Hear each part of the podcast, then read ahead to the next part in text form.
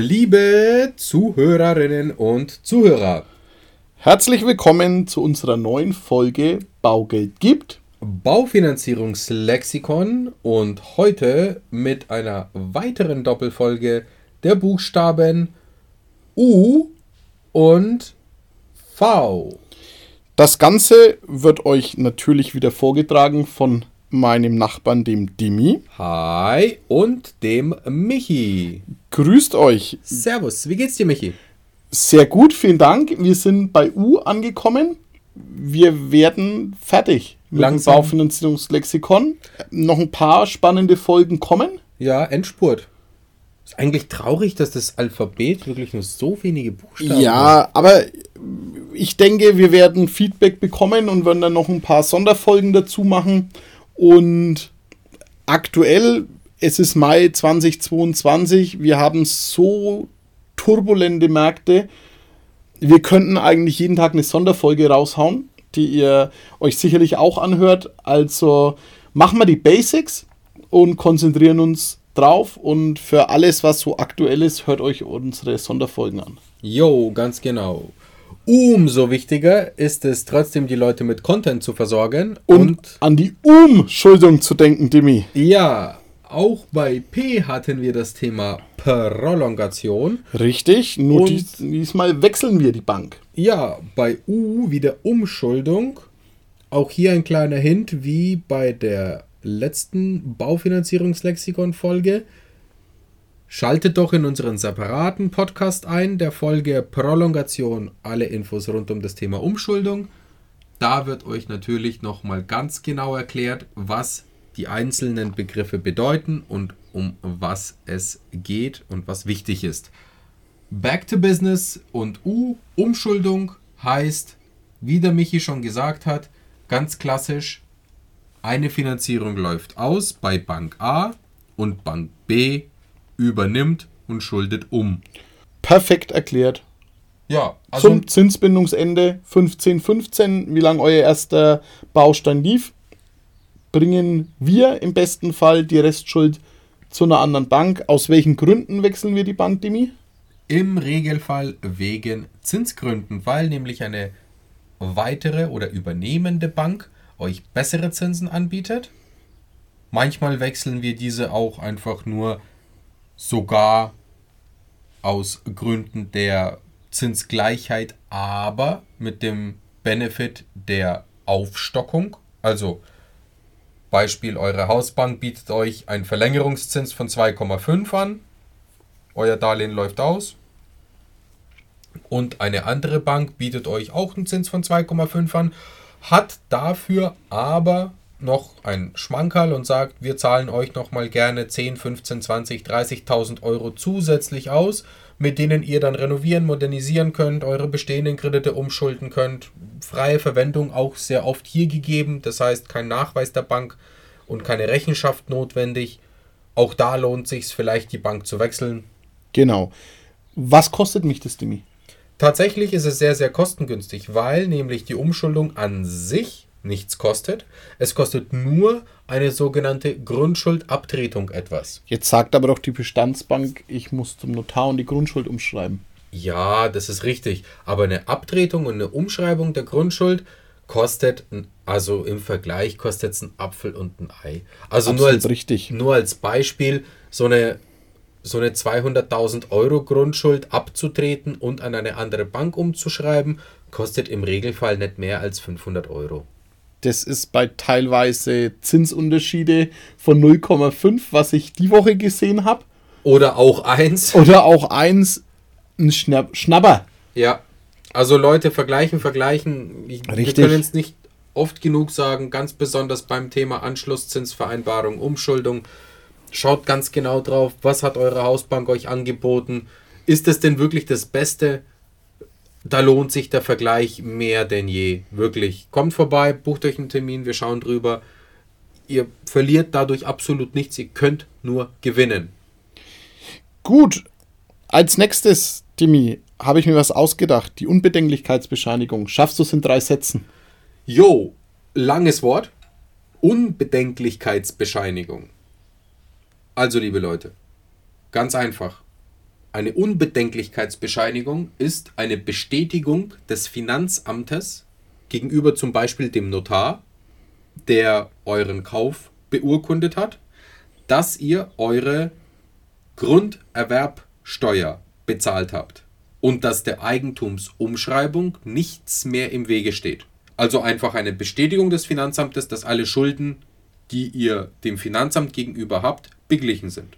Und dann kann die Umschreibung im Grundbuch vollzogen werden.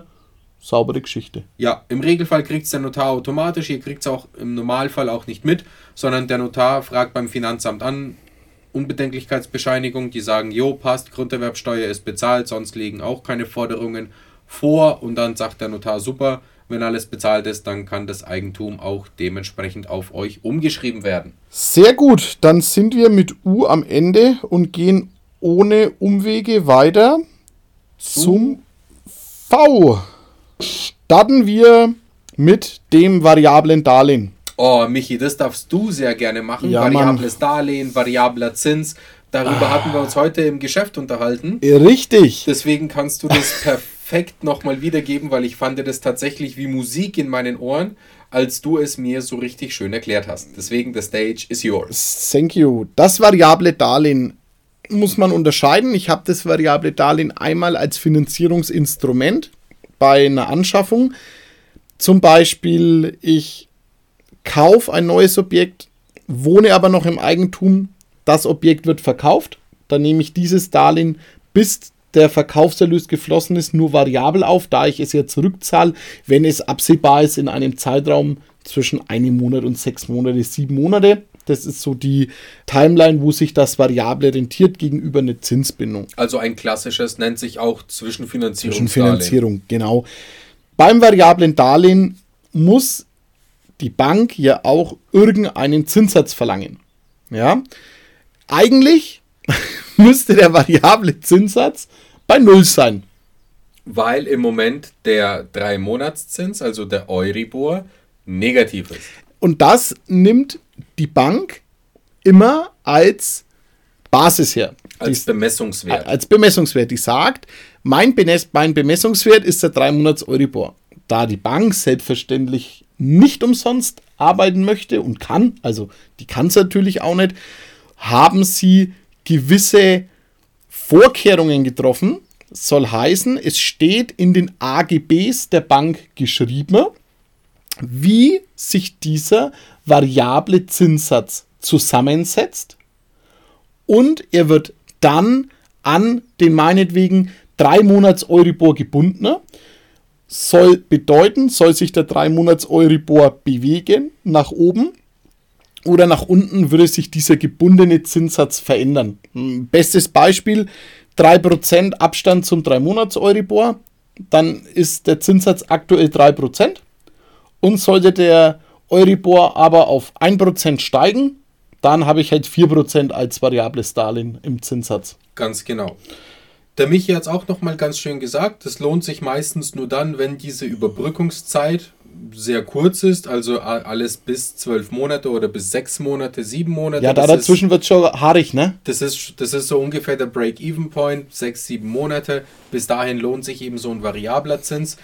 Sieht natürlich auf dem Papier schlimmer aus, als es dann in Summe ist, weil ja, auf 200.000 Euro 3% ist natürlich schon mal happig. Sind klar 6.000 Euro im Jahr. Aber wie gesagt, wenn es nur sechs Monate dauert, dann sind es 1.500 Euro. Leute, ganz ehrlich, das ist ein Geld, das hat die Bank sich verdient, dafür, dass sie den ganzen Prüfprozess macht, das Geld ausreicht und die sechs Monate lang sollen sie halt insgesamt 1500 Euro verdienen, dafür, dass sie das Geld mehr oder weniger unkompliziert äh, vorstrecken. Das passt. Alles drüber hinaus macht nicht wirklich Sinn und sollte idealerweise zinsbindungstechnisch fixiert werden. Zumindest auf ein Jahr, vielleicht lohnt sich manchmal sogar eine zweijährige Zinsbindung. Die Überprüfung des variablen Zinses, das habe ich noch vergessen, Dimi, lass mich das noch kurz sagen. Sehr, sehr gerne. Variabel bedeutet ja auch, es muss äh, festgelegt oder festgestellt werden, hey, wie weit ist denn, wie hat sich denn der Euribor bewegt? Und das wird meistens vierteljährlich passieren in der Bank. Also alle drei Monate guckt die Bank, wo ist der Euribor? ist er noch bei 0 oder bei negativ, das geben sie nicht weiter, dann bleibt es bei 3. Ist er jetzt schon bei einem Prozent, dann wird zum nächsten Quartal mein Zinssatz auf 4 steigen und im nächsten Quartal zum nächsten, zum 30.06. wird dann wieder drauf geguckt, meinetwegen. Ja, genau das wollte ich noch sagen. Perfekt. Aber es gibt ja nicht nur die Zwischenfinanzierung als variables Darlehen, sondern es gibt auch noch eine andere Art des variablen Darlehens. Das ist zum Beispiel der Fall, wenn eure Zinsbindung ausläuft. Also ihr habt bei der Bank zum Beispiel eine Zinsgarantie von 5 oder 10 oder 15 Jahren getroffen und jetzt läuft diese Zinsgarantie aus. Und ja, was passiert denn danach, Michi? Danach, die Bank kann das Darlehen nicht fällig stellen. Oder oh. macht sie nicht. Naja, ähm, sondern die Bank sagt, ey, bitte melde dich, wir wollen verlängern ey, bitte melde dich, wir wollen verlängern. Nochmal, hey, bitte, bitte, bitte, bitte melde dich, wir wollen das Darlehen verlängern. Wenn nicht, stellen wir es in ein variables Darlehen um. Bumm. Lohnt sich tatsächlich nur dann. Schaut da ins Kleingedruckte rein, schaut auch gerne mal in die äh, Preise und Entgelte eurer Bank, schaut in die AGBs rein, wie der sich berechnet. Im klassischen Fall weist es die Bank aber auch auf den Schreiben aus lohnt sich wirklich nur dann, wenn der variable Zins für die nächsten auch hier wieder drei, vier, fünf Monate gewählt wird, weil ihr vorhabt, das Objekt zu verkaufen. Ja, oder weil ein paar Banken einen Fehler gemacht haben. Also es gibt schon ein paar Banken, die bibbern aktuell, weil die haben in ihren Darlehensverträgen innen stehen, der maßgebliche Zins ist dann der 3 Monats Euribor. Und der ist aktuell, wie der Dimi so schön gesagt hat, also natürlich immer mit der Bench auf Null, also negativ geben sie nicht weiter. Dimi, wo sind wir? Drei Monats Euribor minus 0,4, ha? Ja, der drei, der drei so. Monats Euribor ist eine ganz spannende Geschichte. Ähm, ich schaue ganz, ganz live drauf. Drei Monats Euribor kann ich dir gleich sagen. Ist aktuell bei einem Zins von minus 0,4, ja. minus 0,42, minus 043, so in der Größenordnung. Schwankt natürlich logischerweise täglich, aber genau. so in der Range ist er aktuell. Also super, super spannend, wenn die Bank das bei euch so im Kreditvertrag rein, äh, reingeschrieben hat. Habt ihr theoretisch das Recht, das Darlehen in ein variables Darlehen umwandeln zu lassen mit einem Nullzins aktuell? Und ähm, in der Anschlussfinanzierung wäre ihr so bei 2,5. Also mal schauen, ja. Finden die Banken den Weg raus, ist ja wahrscheinlich auch verständlich durch irgendwelche Änderungen. Aber lustig, also da der Kollege hat ein Gespräch gehabt mit einer Bank. Ich glaube, leider hat man den Bankmitarbeiter nicht gesehen, aber der hatte die Schweißballen definitiv auf der Stirn in dem Moment. Aber Tennisball groß. Aber, aber richtig Morris hatte der. Ähm, wir werden berichten, ne, wie sich das entwickelt ist sehr oft in ganz, ja, was heißt ganz alten, aber wirklich älteren Verträgen, die vor 13, 14 Jahren geschlossen worden sind. Da ist tatsächlich noch von dem 3 Monats Euribor die Rede, weil natürlich auch das Zinsniveau ganz anders war. Ja. Und jo, von dem her, im Moment ist der Euribor negativ. Also, und wenn die Bank da keinen Aufschlag hat, dann feel happy. Wäre ein gutes Geschäft. Kommen wir weiter zu einem Punkt, oder zu einer Begrifflichkeit, die ich schon hunderte Male gehört habe. Es gibt ja einen Wert der Immobilie und dann gibt es auch einen sogenannten Verkehrswert. Oh, ganz spannende Sache. Das Thema Wert begleitet uns tatsächlich und euch logischerweise jeden Tag. Ist denn die Immobilie, die ich kaufe, auch das Geld wert? Das ist eine Frage, die wird euch kein Mensch beantworten können wenn wir mal ganz ehrlich sind. Nein. Weil der Wert an sich, gehen wir mal weg von der Substanz, aber ein Wert der Immobilie an sich ist ein wirklich sehr, sehr persönliches und sehr, sehr intimes Thema, weil gehen wir mal davon aus, der Wert der Immobilie, habt ihr als Beispiel eine Immobilie in der Stadt. Viele Leute mögen die Stadt, viele Leute mögen die Stadt nicht. Viele Leute haben Verwandte um die Ecke oder Kindergärten, soziale Einrichtungen, Freunde, Arbeitgeber, wie auch immer, was auch immer. Und schon steigt für mich persönlich, es ist eine persönliche Sache, aber für mich persönlich steigt ja dann der Wert dieser Immobilie, weil Ich ziehe da dorthin, weil mein Arbeitgeber da ist, meine Freunde sind da, der Kindergarten ist da, die Schule, die Eltern, Großeltern, meine sozialen Einrichtungen, vielleicht noch mein Hobbycenter mit irgendwie einem Fitnessstudio oder einem Tennisplatz oder was auch immer, wie auch immer, oder meiner Lieblingsbar. Und dann ist der Wert der Immobilie für mich ein ganz anderer, als jetzt zum Beispiel für einen, der super gerne am Land lebt und sagt, yo, ich möchte das Ganze nicht, ich möchte viel lieber meine Ruhe, ich möchte vielleicht weniger Verkehr, ich möchte keine Straßenbahn, die fährt oder kein Bus oder, oder nicht so oft, keine Ahnung, Feuerwache, Sirene, Polizei hören, äh, ich will nicht im Trubel sein. Für den ist der Wert dieser Immobilie automatisch ein anderer. Aber es gibt einen gewissen Substanzwert kommen wir zum Thema Verkehrswert drauf. Und der Substanzwert ist nichts anderes als eine mathematische Berechnung für klassische Immobilien, also sprich für Wohnungen und für Häuser. Es gibt noch einen sogenannten Ertragswert, dazu haben wir bei E so ein bisschen was gesagt, beim Podcast Baufilexikon E, also reinhören, sollte euch Ertragswert interessieren. Dieser findet statt in der Regel bei größeren Immobilien oder bei Mehrfamilienhäusern ab drei Einheiten, also ab drei Wohnungen in einem Haus, macht man einen Ertragswert. Also da wird noch die Miete mit berücksichtigt, die zu erzielen wäre und, und, und, und, und, und.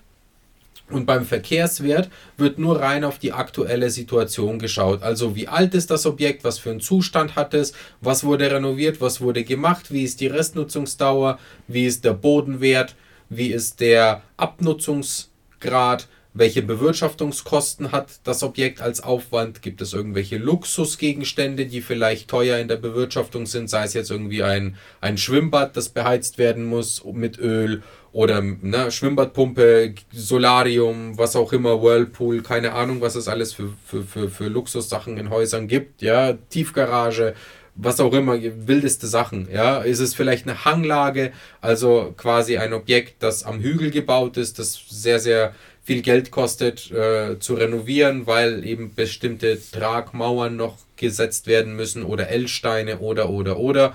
Und dann wird aus diesen ganzen Faktoren ein Verkehrswert gebildet.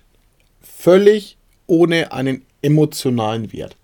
Ganz genau. Also der Verkehrswert ist ein, einfach nur ein stupider Preis zu einem bestimmten Zeitpunkt und auch hier nochmal ganz, ganz wichtig, in einem gewöhnlichen Geschäftsverkehr. Also es spielt null Emotion und auch null Marktanpassung nach oben oder nach unten die Rolle. Also rein der, ja, man kann wirklich sagen, der, der Substanzpreis. Ja. Ne? So schaut's aus. Das ist der Verkehrswert. Hat nichts damit zu tun, wie es aktuell über den Ladentisch geht. Hat auch tatsächlich nichts mit dem Wert der Immobilie an sich zu Richtig. tun. Ja, auch hier ganz wichtig vielleicht beim Verkehrswert. Die Bank bemisst natürlich nicht unendlich den Verkehrswert, sondern das ist jetzt bei Häusern sehr, sehr wichtig. Die Bank geht her, wenn ihr jetzt zum Beispiel ein großes Grundstück habt mit 2000 Quadratmetern Grundstücksfläche oder, oder 3000 Quadratmetern Grundstücksfläche, dann setzt die Bank für die Verkehrswertermittlung auch nur maximal, je nach Bank, manche setzen 500 Quadratmeter maximal an und manche 1000 Quadratmeter maximal an. Alles darüber hinaus wird einfach nicht berücksichtigt. Das ist auch krass. Obwohl das Grundstück theoretisch geteilt werden könnte, da könnten noch zwei, drei Häuser drauf gebaut werden. Also, es sind nicht immer wirklich richtige und wahre Zahlen. Genau. Nicht verschrecken lassen. Den Wert der Immobilie bestimmt letzten Endes ihr mit eurer persönlichen Situation. Gehen wir weiter bei V und kommen. Oh, toller Begriff, Michi. Kennen wir so oft aus der Bank. Das mhm. sind die vermögenswirksamen Leistungen. Richtig, die vermögenswirksamen Leistungen des Zuckerl vom Arbeitgeber. Tell me something. Die meisten Arbeitgeber zahlen ihren Mitarbeitern eine sogenannte Vermögens wirksame Leistung nach dem Vermögensbildungsgesetz in der Spitze bis 40 Euro. Ich bekomme auch eine, danke Dimi. Sehr gerne. Ähm, meine, sehr. meine vermögenswirksame Leistung äh, geht ganz klassisch auf einen Bausparvertrag.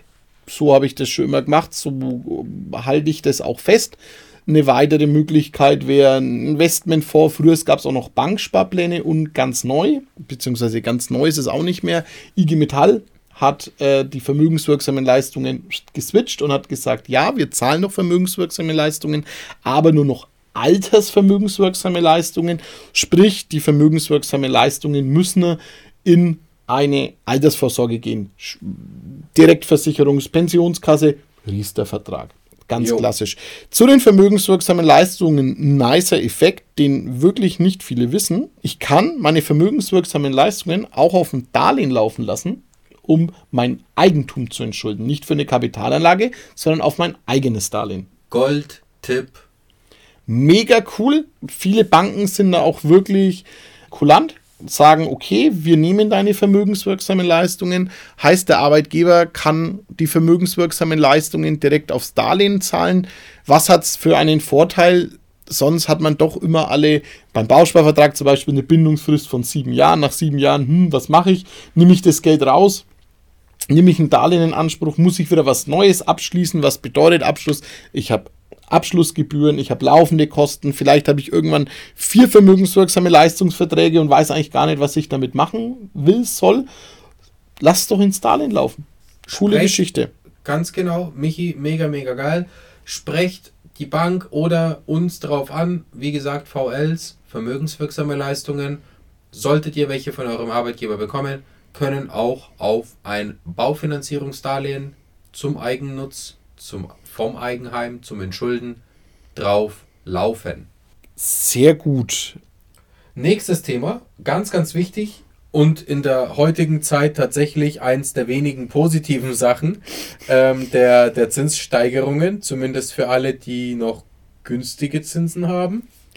Ich bin so gespannt. Oh ja. Wenn der erste sein Darlehen zurückzahlt mit Vorfälligkeitsentgelt und hat einen Zinssatz von 0,5 und der Marktzins ist bei 2,5. Ich, ich, ich freue mich so, was die Bank verlangt. Also ich bin da auch sehr, sehr gespannt. Und jetzt kommen wir auch zum eigentlichen Thema. Ja, Entschuldigung. Das ist die sogenannte Vorfälligkeitsentschädigung. Die ja. wird fällig, wenn ich ein Darlehen vor Ablauf der vereinbarten Zinsbindung zurückbezahle, was ja gar nicht so leicht ist, stimmt's, Dimi, was wir so bei dem einen oder anderen Kunden äh, gemerkt haben. Also zumindest lässt die Bank da nicht freiwillig mit Handkuss raus, außer ja. wie gesagt, vielleicht jetzt in der spannenden Situation. Super spannend. Weil eine Vorfälligkeitsentschädigung ist nichts anderes als eine Vertragsbruchstrafe. Nennen wir es doch mal anders. Ja. Und zwar Ihr habt einen Vertrag bei der Baufinanzierung geschlossen über zehn Jahre Zinsbindung und nach fünf Jahren überlegt ihr euch das Objekt zu verkaufen, findet die Bank natürlich nicht nice, weil ihr der Zins entgeht. Deswegen will die Bank eine Strafe sehen, also eine Vorfälligkeitsentschädigung, weil ihr ja den Vertrag nicht auf die vollen zehn Jahre erfüllt. Und da gibt es auch hier wieder Regulierungen und Berechnungsmethoden. Das heißt, die Bank muss den ihr entstandenen Schaden von euch ja, kompensiert bekommen. Der der Bank entstandene Schaden wird aber immer danach berechnet, wie denn auch das aktuelle Zinsniveau ist. Gehen wir mal kurz fünf Jahre zurück. Vor fünf Jahren, 2017, wenn jemand finanziert hat, hatte einen Zins von, ja, roundabout 1, noch was. Die Leute, die aber dann quasi zwei Jahre später sich entschieden haben, das Objekt zu verkaufen oder drei Jahre später, hatten folgende Situation. Der Zins ist weiter gesunken. Das heißt, 2019, 2020 rum hatten wir die 1-Politik, 1, teilweise sogar 0, also hätte die Bank ja sogar noch weniger verdient, als sie mit diesen 1,5 oder 1,7 verdient hat. Also musste der Kunde der Bank den Schaden voll kompensieren. Über den kompletten Zins, über die komplette Restlaufzeit von 10 Jahren mindestens. Abzüglich Risikokosten die sehr, sehr überschaubar waren. Aktuell ist aber die Situation so, dass in den letzten vier, fünf Monaten der Zins massiv explodiert ist und jetzt bei weit über 2% steht. Und die Kunden, die einen Darlehensvertrag haben mit einem Zins von 0,8, 1, 1,5, natürlich für die Bank im Prinzip eine Belastung sind, weil die zahlen ja sehr, sehr wenig Zinsen im Vergleich zu dem aktuellen Marktniveau und es wäre ja für die Bank theoretisch sogar fein, das Geld zurückzubekommen, um es dann teuer weiter zu verleihen. Und jetzt kommt der spannende Punkt, Michi. Würden Sie an Ihrer alten Berechnungsgrundlage festhalten, ne? müssten sie ja zum Kunden sagen, mein Geld geben wird, wird nicht passieren, aber Aber ein Dankeschön mit einer Pralinenschachtel wäre schon nice. und 250 Euro Berechnungsgebühr, weil der Mitarbeiter hat eine Leistung gemacht, ja. Wer in der, ich freue mich so. Ich, ich, ich freue mich so, wie es passieren wird, wirklich. Ja, tatsächlich muss ich leider deine Erwartungs- und, und, und Freudehaltung trüben, weil ich glaube, es gibt sehr, sehr wenige Fälle, in denen die Kunden tatsächlich ihre Immobilie jetzt zu dem aktuellen Zeitpunkt mit dem günstigen Zins verkaufen und eine weitere Immobilie kaufen. Oder sie machen halt den benannten Pfandtausch. Ja, das glaube ich auch. Sichern sich das noch aktive Darlehen einfach bloß auf einem weiteren Objekt und nehmen nur einen etwas teureren Zusatzkredit, falls überhaupt notwendig. Nichtsdestotrotz haben wir in den zurückliegenden Jahren fast 1000 Finanzierungen im Jahr gemacht. Da wird schon einer dabei sein, den du meinst nicht. Ja, schauen wir mal. Wir sind gespannt. Auf jeden Fall, wie gesagt, Vorfälligkeitsentschädigung, ganz spannendes Thema. Da ganz, ganz klassisch Berechnungsmethode natürlich sich offenlegen lassen, sollte die Bank willkürlich irgendeine Zahl in den Raum stellen. Wenn ihr da einen Stirnrunzel habt, meldet euch bei uns sehr gerne, dann schauen wir gerne auch nochmal drüber. Weiter im V Ja, ist der sogenannte Vorfinanzierungskredit. hätte ich bis vor fünf Monaten gesagt, Dimi, gehen wir weiter, wenn wir nicht mehr oft machen, Ja, wenn wir nicht sehen. war tatsächlich relativ tot. Nehme ich zurück. Sorry. Alles kommt wieder, wie in der Mode, auch in Wie der die Finanzierung. Schlaghose, die die Sch- Schlaghose. Die Schlaghose der Baufinanzierung ist wieder zurück. Herzlich willkommen, Vorfinanzierungskredit. Ja, ganz klassisch. Wer einen Bausparvertrag hat, aber schon vor der Zuteilung des Bausparvertrages Geld braucht, kann einen sogenannten Vorfinanzierungskredit aufnehmen. Dieser Vorfinanzierungskredit wird so lange gewährt von der Bausparkasse oder der Bank im Kombimodell, bis der Bausparvertrag zuteilungsreif wird und diesen Vorfinanzierungskredit dann ganz ablöst. Also auch hier wieder ganz klassisches Beispiel, hatte ich erst gestern wieder mit einem Kunden. Wir haben einen Bausparvertrag, der ist noch gar nicht bespart, der ist noch relativ frisch. Und der Kunde will aber über die gesamte Laufzeit und über die gesamte Summe eine Zinssicherheit haben. Dann wird dieser Bausparvertrag, das war jetzt in dem Fall 200.000 Euro, dieser Bausparvertrag wird komplett vorfinanziert, das heißt die Bank gibt 200.000 Euro aus für die nächsten 15 Jahre als Vorfinanzierungskredit. Der Kunde zahlt in dem Zeitpunkt nur Zinsen auf den vollen Betrag über die vollen 15 Jahre Laufzeit und leistet keine Tilgung. Die Tilgung läuft als quasi Sparrate auf den Bausparvertrag drauf, bis dieser zuteilungsreif ist und dann den Kredit der Bank komplett ablöst. Hat den Vorteil, ich habe eine komplette Planbarkeit hinsichtlich der Rate, ich habe eine komplette Planbarkeit hinsichtlich meines Zinses und eine komplette Kostenplanung, weil ich genau weiß, wie viel kostet mich die gesamte Finanzierung von A bis Z. Yes. Richtig, gutes Ding.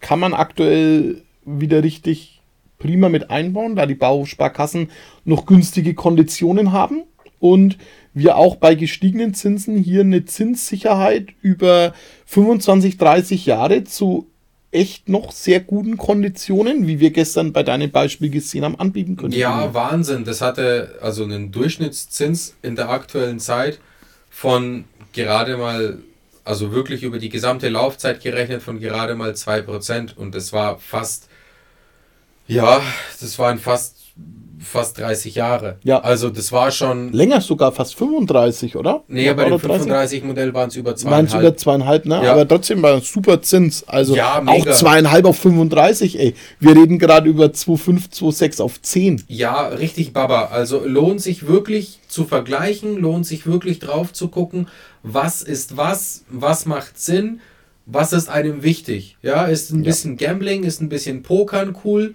dann macht vielleicht 10, 15 Jahre Zinsbindung Sinn. Ist so eine Halbsicherheit wichtig, dann 20 Jahre. Ist eine Vollabsicherung gewünscht, dann natürlich so ein Bausparvorfinanzierungsmodell, weil das ist im Moment kostentechnisch, solange die Bausparkassen ihre Tarife immer noch auf dem Niveau haben, wie sie aktuell sind, tatsächlich eine mega, mega coole Sache und lohnt sich auf jeden Fall, sich A mal durch den Kopf gehen zu lassen und B natürlich von uns berechnen zu lassen für euch. Wir gehen weiter, Dimi. Wir gehen weiter zum auch bekannten Thema oder hört man immer mal wieder ein sogenanntes Vorkaufsrecht, Michi. Ja, ein Vorkaufsrecht wird im Grundbuch in der Abteilung 2 eingetragen. Mehr zum Thema Grundbuch in unserem Lexikon Buchstabe G. Da yes. gehen wir auf das ganze Thema mal ein. Es sichert dem Begünstigten das Recht, dass im Falle eines Verkaufs an einen Dritten die Immobilie zu den zwischen Verkäufern und dritten Personen ausgehandelt Vertragsbedingungen selbst erwerben kann. In einfachen Worten, es ist ein Vorkaufsrecht für dich eingetragen. Wir bauen Doppelhaus, Dimi. Du wohnst neben mir und hast ein Vorkaufsrecht bei mir innen, okay? Jo. Das heißt, ähm, ich entscheide mich irgendwann, ich will nicht mehr neben dir wohnen. Ich gehe weg und ich verkaufe das Teil. Kann ich mir nicht vorstellen. Kann ich mir auch nicht vorstellen. Und ich mache das auch hinter deinen Rücken, weil sonst würdest du natürlich gleich dein Vorkaufsrecht ziehen. Machen wir mal den Worst Case. Und ich finde einen Käufer, der sagt, alles klar, das Teil kaufe ich. Dann geht der ganze Prozess ja irgendwann zum Notar. Der Notar prüft das Grundbuch und prüft die Kaufpreisfälligkeitsvoraussetzungen und dann sieht er, ah, der Dimi hat ein Vorkaufsrecht. Der Notar schreibt den Dimi an und sagt, Dimi, pass auf, hier wird das Haus verkauft, auf dem du ein Vorkaufsrecht besitzt, zu diesem Preis. Und jetzt darf der Dimi sagen, nehme ich zu dem Preis oder ich verzichte auf mein Vorkaufsrecht. Ich hoffe, das passiert nie. also richtig, nicht, dass wir richtig. nebeneinander nein, nein, nein, nein, nein. Dass genau der Fall mit dem Vorkaufsrecht passiert. Ja, ich hab's, Dimi. Meine Fresse, ey. Ja? Bei einer Labo-Finanzierung richtiger Assi-Move, muss ich ganz ehrlich sagen. Vor allem, weil es dem Vorkaufsberechtigten angeboten wurde. Und er hat gesagt, nee, möchte ich nicht. Und dann haben wir mit, ähm, mit der Labo eine, eine tolle Finanzierung gestrickt und die Labo war dreimal da mit dem Objekt, weil mit die Raumgrößen und es hat sich jeder bemüht, jeder bemüht, es geht zum Notar. Ja, und dann sagt er, na, ich ziehe doch mein Vorkaufsrecht. Kenne ich, hatte ich auch was ähnliches. Ohne Labo, nur Bankfinanzierung. Wir haben ewig darauf gewartet und nach, ich glaube, dreimaligem Nachhaken des Notars beim Vorkaufsberechtigten hat dieser dann aus heiterem Himmel gesagt, ach ja, ich kauf's. Das sind diese Momente, wo ich immer einfach gern meinen Laptop zuklappe und nach Hause gehe. Ja, oder einfach, kommentarlos. Ja, oder einfach zu den Vorkaufsberechtigten fahren und den halt ganz kräftig die Hand schütteln. Ja, nur die Hand, natürlich, ja, nur die Hand. Natürlich, nur die Hand. Ihn beglückwünschen, ganz intensiv beglückwünschen zu seinem spontanen Ausüben des Vorkaufsrechts ja. bei dieser doch langwierigen Finanzierungsgeschichte. Also da immer äh, sensibel sein, wenn so ein Vorkaufsrecht innen ist. In den meisten Fällen ist es nicht ohne Grund innen. Also es soll heißen, da bestand schon mal eine Kaufsabsicht, ne? muss, man, muss man fairerweise sagen, oder eine gewisse familiäre Verflechtung natürlich, dass sie sagen, naja, das Haus vom Bruder, das will dann schon eher ich kaufen, bevor es ein Fremder kauft, der die dann. Vetternwirtschaft. Die Vetternwirtschaft, der dann über Mai eifernd hinterfährt, ne? Was schon, ne? Also von dem her, ja, schau da rein und ähm, solltet ihr ein Objekt finden, ne? mit Vorkaufsrecht, seid verhalten optimistisch. Ja, im Allgemeinen gibt es zum Thema Vorkaufsrecht als Abrundung noch zu sagen, dass natürlich auch jede Stadt ein Vorkaufsrecht besitzt. Absolut korrekt. Also sprich, wir sind jetzt in Nürnberg, ihr verkauft und kauft eine Immobilie in Nürnberg, dann wird die Stadt gefragt, ob die diese denn kaufen will. Im Regelfall will die Stadt gar nichts kaufen, also über sowas braucht man sich keine Gedanken machen. Aber auch hier besteht ein gewisses Vorkaufsrecht. Es ist zwar nicht immer im Grundbuch erwähnt, aber das ist standardmäßig fast immer der Fall. Yep. Last but not least, Grand Finale. VVIs. Oh, vorvertragliche Informationen. Der Klassiker, wo ich mich anmelde und wo ich was kaufe, bekomme ich VVIs zugeschickt. Ja, denn vorvertragliche Informationen sowohl der Darlehensgeber, also die Bank, als auch der Darlehensvermittler, wir? also wir, müssen dem Verbraucher rechtzeitig vor Vertragsabschluss die Bank als sogenanntes europäisches standardisiertes Merkblatt aushändigen. Dazu mehr in unserer Podcast-Folge ESIS. wird kommen. und wir als Darlehensvermittler ganz klassisch als PDF in der Terminvereinbarung zu unseren vorvertraglichen Informationen. Diese dienen dem Verbraucher, also euch, als Überblick und Vergleichsgrundlage und zusätzlich hat, haben wir jetzt als Darlehensvermittler eine äh, vorvertragliche Information euch auszuhändigen vor Abschluss des Vermittlungsvertrags, also sprich vor der Auftragserteilung, die ihr uns unterzeichnet, dass wir für euch tätig werden dürfen.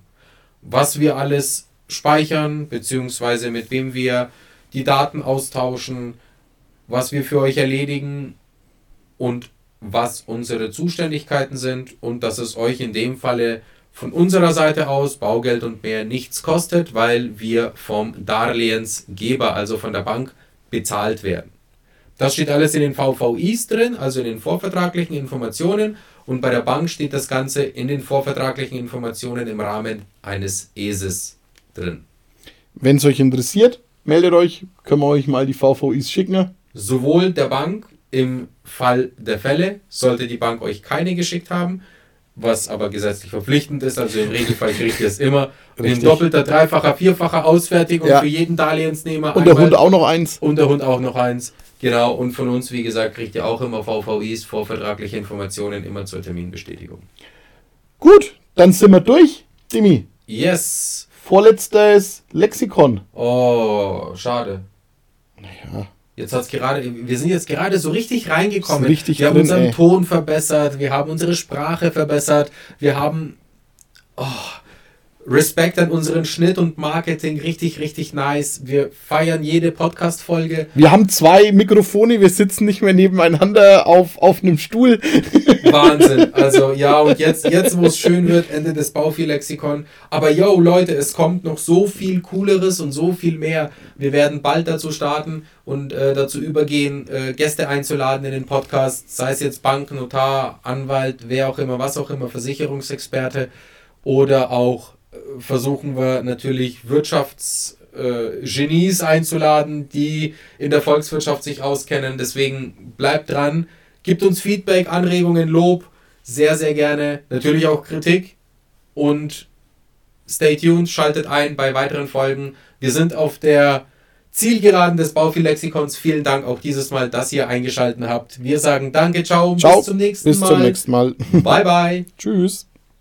Präsentiert von den Finanzierungsexperten der Metropolregion seit 2002. Kaufen, bauen, modernisieren. Wir finden die richtige Bank für Ihre Immobilie. www.baugeldundmehr.de